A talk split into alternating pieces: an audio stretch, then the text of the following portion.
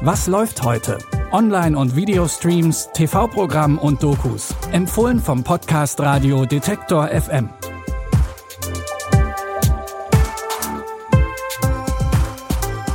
Hallo zusammen und herzlich willkommen zu unseren heutigen Streaming-Tipps. Es ist Freitag, der 3. September. Und unsere heutigen Tipps sind prominent besetzt. Unter anderem sind Billie Eilish und Camila Cabello dabei. In unserem ersten Tipp geht es aber erstmal um viel, also wirklich sagenhaft viel Geld. Sie haben Städtenamen als Pseudonyme, tragen Dali-Masken und sind den Ermittlungsbehörden immer einen Schritt voraus. Der Professor und sein Team aus Haus des Geldes haben so die Herzen vieler Zuschauerinnen und Zuschauer erobert.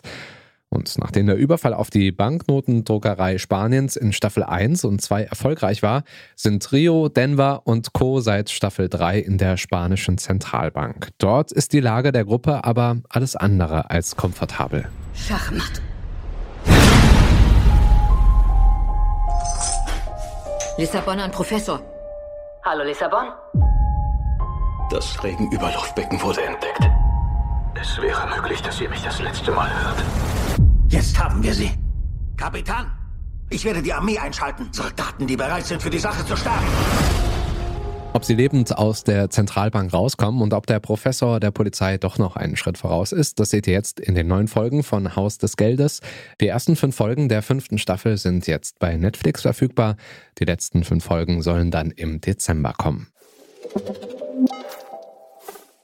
Während den Verbrecherinnen und Verbrechern nur metaphorisch der Schuh drückt, spielt in unserem zweiten Tipp ein tatsächlich drückender Schuh eine große Rolle.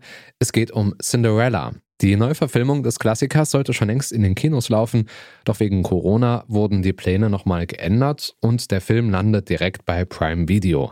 Interessant bei dem Remake ist, dass die Geschichte neu erzählt wird. Cinderella ist nicht mehr die junge Frau, deren einziger Traum es ist, den Prinzen zu heiraten. Ich bin deine fabelhafte gute Fee, mein Kind. Willst du auf diesen Ball und ein paar reiche Leute treffen, die dein Leben verändern? Ja, ich habe gerade geheult und vor zwei Minuten darüber gesungen. Dann sollst du gehen!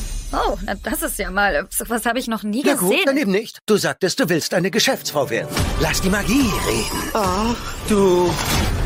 Wo ist mein Schwanz? Ich, ich verliere ohne Schwanz das Gleichgewicht!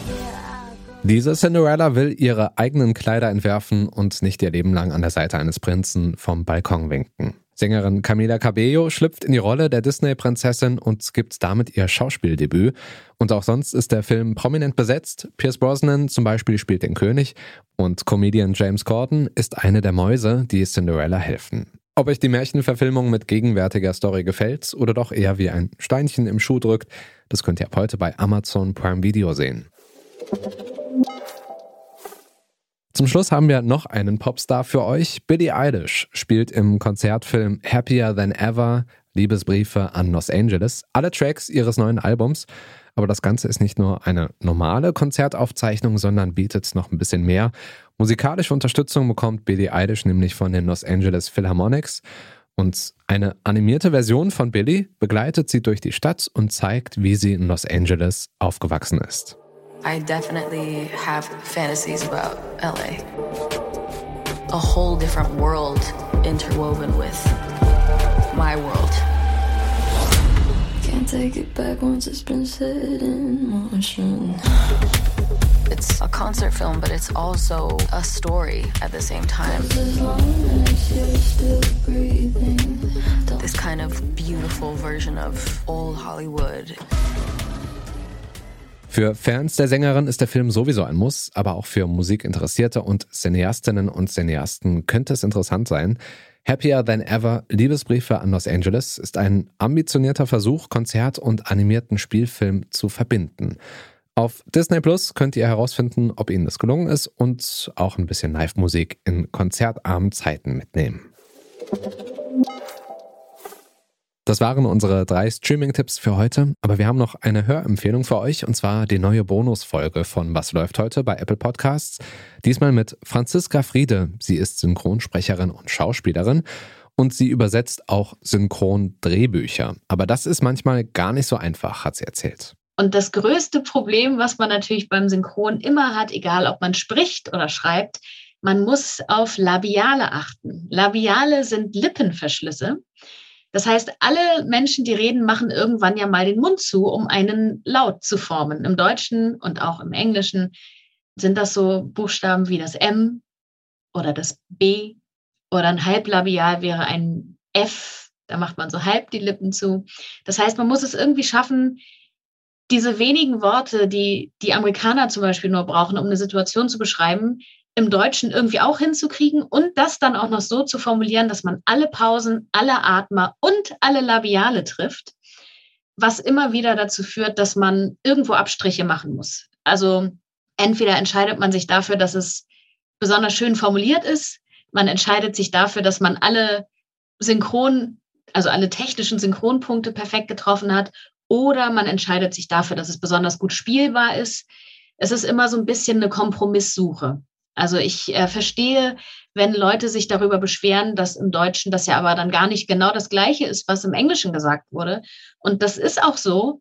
Nur man kann es halt leider oftmals anders nicht machen, weil das auch einfach andere Sprachen sind, die auch von der Sprachkultur anders entstanden sind. Die gleiche Frage begegnet mir immer wieder im Deutschen in den Synchronfassungen, warum wir denn keine Dialekte oder Akzente einbauen. Weil beispielsweise ja wenn du eine, amerikanische Serie hast, weißt du sofort, wenn jemand irgendwie aus Texas kommt, dann hat er eine bestimmte Art und Weise zu reden.